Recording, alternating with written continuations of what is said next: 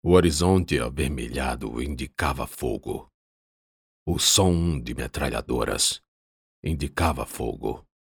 O cheiro de pólvora na brisa noturna indicava fogo.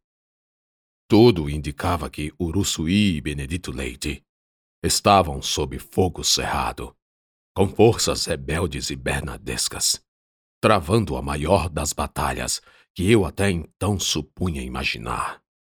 Um inferno na terra. E para lá eu corria. Corria como um condenado. Atravessado em meus braços, João pequeno ia desacordado, pendendo o pescoço e balançando a cabeça, num sacolejo de minhas passadas, de minha luta contra o tempo. Seu sangue, pensava eu, era o anfitrião do hospedeiro fatal, da peçonha que destruía seus sentidos.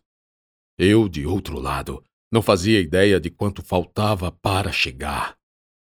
Sem contas, pensei em desistir, deixar o menino para trás ir embora de vez, tomar um rumo ignorado, para sempre, abandonar e esquecer de tudo. Quantas vezes ia repetir: é tão mais fácil uma vida a sós com nós mesmos. Eu não conhecia aquele menino, que apesar de divertido, não era nada meu. Não fazia ideia de seu futuro, se se casaria, se teria filhos ou um neto engraçado como ele ou simplesmente morreria no ano seguinte. Longe de mim. Quantos não morreram e morrem das mais diversas formas, dos mais estranhos meios? Quantos pais não perderam e ainda perdem seus filhos? Quantos filhos não perderam seus pais? Eu mesmo perdi os meus. Deus perdeu o seu. Perdeu? Não lembrava pois meu raciocínio escapulia de mim com meus gemidos de dor. Aí, sem razão aparente, lembrei-me de Baro. Não derrube o Buriti. Era só um tronco, algo inanimado. E mesmo assim eu não o derrubei. Só um pedaço de madeira, a semelhança da cruz. Jesus carregou uma cruz ele poderia ter soltado, deixado cair. Poderia ter desistido, pedido a anjos para levarem-na no seu lugar. Ou até mesmo lutarem contra as legiões romanas estacionadas na Judéia. Poderia, sim, com o poder que tinha, se rebelar contra o seu próprio pai e renegar a dor que sentia em seu corpo humano. Mas, pelo contrário, ele não desistiu. Foi até o fim e cumpriu sua missão, salvando a humanidade. Salvou? Por que eu estava pensando aquilo? Quem sabe porque era a melhor resposta ao sofrimento. Por que Deus fez uma aposta para deixar o cão lascar com Jó? Lembrei da pergunta que fiz a Padre Honório. Por quê? Por que eu tinha que salvar aquele menino? João não pesava como um buriti, e decidi que seria melhor carregá-lo nas costas. Contudo, o terreno não ajudava, e fui cansando rápido, ficando exausto, consumido até o ponto de me esbaforir com falta de ar, com dor no estômago e dor no vazio da barriga, como se um punhal estivesse aqui encravado. A perna voltou a doer. Os pés também. O mato atrapalhava. E as botas, oh, como as botas me faziam falta! Porque do nada senti a correia de uma das alpercatas se soltar, largando-se do meu pé direito. Havia se quebrado, tanta era a pressão das passadas. Agora eu estava descalço de um pé, com João no ombro e extremamente esgotado. É dispensável dizer que já não ia no mesmo pique. E que, diferente da corrida de Buriti, parei, assim como continuaria parando, para tomar fôlego. Numa dessas pausas para respirar, notei meu pé em carne viva. Devia ter pisado em tocos e pedras pontiagudas. Eu ignorava completamente quais tropas toparia comigo, imaginando apenas que poderia ser alguém da retaguarda da coluna. Igualmente fazia pouca ideia de como as cidades seriam atacadas. E se a estrada, da qual até então eu estivera afastado, estaria ocupada por soldados, sendo palco ou teatro de operações militares, ou deserta como uma zona morta.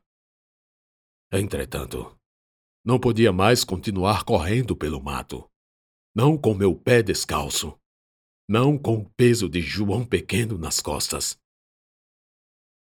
Ele já está morto, Paulo. Você sabe disso. Não sabe? Largue-o no chão. Deixe-o na estrada. Não vale a pena sofrer pelos outros. O que você vai ganhar de volta? Nada. Se ele viver, amanhã nem lembrará de você. Pare. Parei. O coração latejava em todo o corpo. Eu podia sentir. O pé ardia, queimava doía. O suor me lavou da cara aos pés, ao ponto neuvrágico de molhar João. E eu quase não conseguia segurá-lo nos braços lisos e suados. Abaixei-me lentamente, tremendo de fraqueza. Pelo menos não iria largá-lo como fiz com a tora de Buriti. Quase de joelhos. Deitei-o no chão, apoiando com cuidado sua cabeça e estirando seu corpo. Me desculpe. Me desculpe. Comecei a chorar, sacudido por um pranto estranho, num composto de impotência e culpa. Eu matei Piaba. E eu mataria João em circunstâncias parecidas. Ambos entregue às consequências de minhas mentiras de minhas ambições. Soquei-me no peito. Queria sentir dor, mais dor que a que me afligia a perna e o pé sanguinolento. Ainda ajoelhado, olhei o fogaréu à frente. E sendo cercado pelos sopros dos ventos, farfalhar das plantas, matos e galhos, murmúrio do rio e eco dos tiros e explosões. Ouvi o gemido de João. Ainda está vivo, sussurrei. Talvez dê tempo. Pensei. Ele expressava-se numa careta como se mergulhado num sonho ruim, com parte do corpo ou alma preso no outro mundo. Mas ainda estava vivo. Tem que ser agora. Fiz-me em resolução e decidi voltar pela estrada. Pus João nos braços novamente. Mais uma vez ele resmungou num tom de sonolência. Colocando-me de pé, vi a luminosidade abaixo. Fechei os olhos e corri. Corri para o fogo. Corri para o inferno. Corri sem medo, porque já não o tinha. Corri e corri com aquela criatura miúda em meus braços doloridos. A estrada me facilitava a corrida e os sons e as luzes esparsas me guiavam pelo escuro. E quanto mais me aproximava, mais tinha certeza do acerto de que Deus existe. E está em cada um de nós. E de que Ele iria me ajudar a salvar João. Era a mesma sensação de alívio que havia sentido antes em momentos de angústia. Não posso afirmar de onde veio a súbita explosão de fé. Nem sei dizer o que me fez escrever isso agora? Muito menos descrever com palavras. E tudo que ainda posso contribuir para o narrar é que, abrindo os olhos e mirando o céu, tive vontade de gritar. João! Gritei. João! Voltei a gritar, dessa vez de olhos fechados correndo no breu da minha confiança em uma força maior que me guiava. O cheiro da pólvora ficou mais intenso. Os sons dos tiros da mesma forma. Abri os olhos novamente e vi fogo, fogo em chamas, barricadas em chamas, e na sombra que se formava, silhuetas negras empunhando armas. Homens que não podia identificar se eram soldados da coluna ou não. Eles transitavam de um lado para o outro, disparavam para todos os lados, sem que nenhum deles se mostrasse como comandante daquele grupo. Será a retaguarda? Imaginei que fosse. E daí comecei a berrar rouco e sem voz. Médico! Socorro! Tem uma criança ferida! Por um milagre, ou sucessão deles, um dos combatentes me compreendeu. Creio que ele também notou que eu dizia a verdade porque carregava João. Ergueu a mão para os outros cessarem o fogo. Arrefeci o passo, mas fui, e me chegando em raio de visão clara a um dos outros, vi que eram soldados legalistas, soldados das forças públicas, quaisquer que fossem, menos os revoltosos da coluna Prestes. Todos estranhos para mim. Vamos, passe, passe! O soldado que me abordou falou e me concedeu passagem, fazendo um sinal para que eu ultrapassasse as barricadas em labaredas. Calor me aqueceu pelos lados e fronte. Fumaça negra invadiu meus pulmões consumados pelo cansaço. À medida que ia adentrando, vi caras assustadas, muitas delas prescrutando em mim sinais de um sobrevivente, renascido do inferno. Mas quando as chamas lançaram luz sobre meu corpo inteiro, eles viam apenas um vaqueano, trazendo, talvez, o próprio filho, irmão ou parente ferido. Nem as crianças estão poupando. Ouvi de lá enquanto passava. Apesar de serem inimigos, o estado de João contribuía para que eu agisse deliberadamente como amigo em busca de ajuda. Eu realmente estava destruído. E por isso ninguém desconfiou. Médico! Médico! Falei após andar um bocado e deixar a zona de confronto para trás. Ali, vá, leve o menino lá. Um outro apontou. E antes que eu deixasse a última linha do fronte, um soldado gritou: E aí? Eles estão em riba. Vós mercê viu eles? Estão com a negra? Apenas balancei a cabeça em sinal negativo e fui em busca do médico. A princípio achei estranho, mas não perguntei em quem eles atiravam. Isso porque em nenhum momento eu vi, ouvi ou imaginei ver ou ouvir algum outro inimigo revolucionário, salvo euzinho. Por outro lado, João me garantira que os soldados da coluna não passaram. Os tiros não cessavam, muito menos explosões e ordens de comando. Foi só então que percebi que eles, a força militar piauense, lutava contra fantasmas. Tão logo me distanciei da entrada, comecei a ver a cidade deserta, sem nenhum civil nas ruas ou casas, todas fechadas e escuras.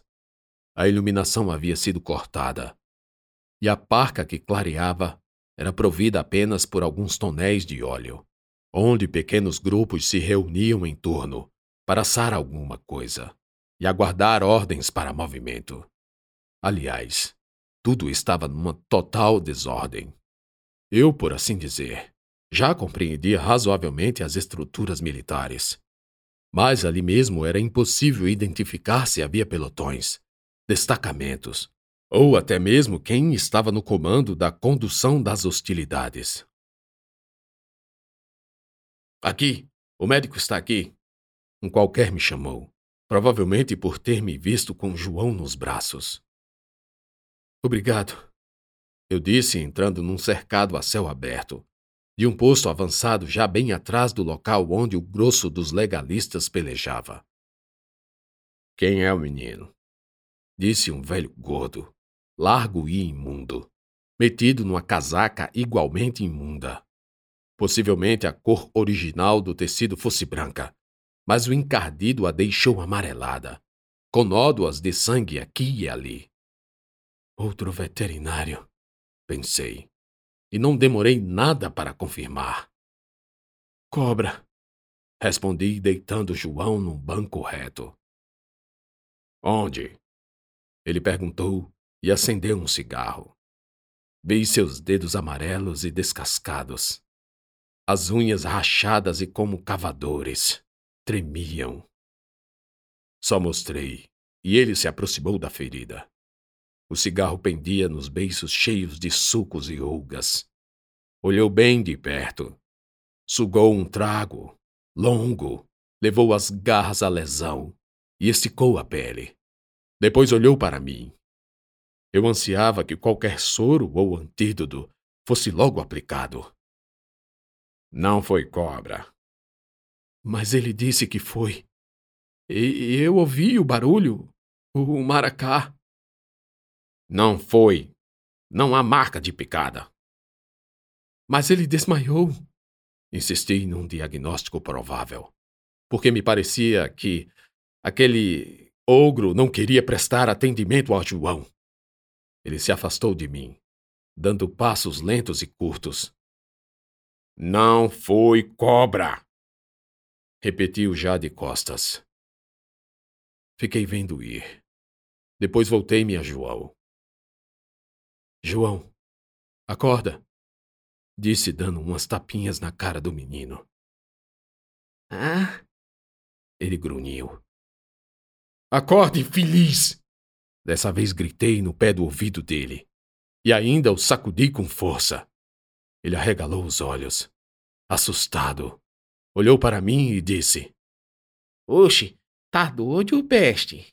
Isso é jeito de acordar um cristão? Seu. Ah! A vontade era de enforcá-lo ali mesmo, feito um frango pro abate. Mas não fiz. Apenas me escorei num banco de lado, arriando de vez e derramando lágrimas em silêncio. Os milagres se fazem de muitas formas, e mesmo os que não são milagres ajudam mais do que se fossem. Adormeci.